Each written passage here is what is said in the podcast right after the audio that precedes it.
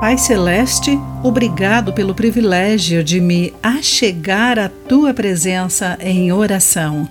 Olá, querido amigo do Pão Diário. Muito bem-vindo à nossa mensagem de esperança e encorajamento do dia.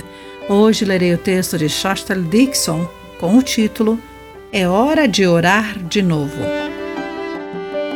Estacionei na garagem e acenei para minha vizinha e sua filha Elizabeth.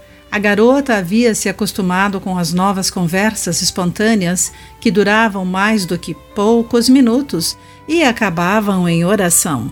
Ela subiu na árvore no centro do jardim, pendurou as pernas num galho e se ocupou enquanto a mãe e eu conversávamos. Depois de um tempo, Elizabeth desceu da árvore e correu até nós.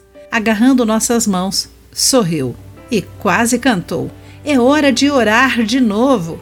Mesmo pequena, ela parecia entender sobre a importância da oração em nossa amizade. Depois de encorajar os cristãos a serem fortes no Senhor e em seu grande poder, Paulo ofereceu um ensino especial sobre o papel crucial da oração contínua. Descreveu a armadura que o povo de Deus precisaria em sua caminhada espiritual com o Senhor, que provê proteção, discernimento e confiança em sua verdade. Contudo, o apóstolo enfatizou que a força dada por Deus é consequência da imersão voluntária na oração que nos vivifica. Deus ouve e se importa com nossas preocupações, quer sejam faladas com ousadia, silenciosa ou profundamente encarceradas num coração abatido. Ele sempre está pronto para nos fortalecer em seu poder, ao nos convidar a orar de novo, de novo e de novo.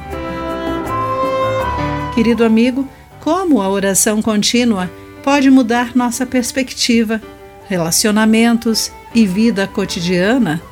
O seu tempo em oração é tão vital quanto o seu respirar? Pense nisso.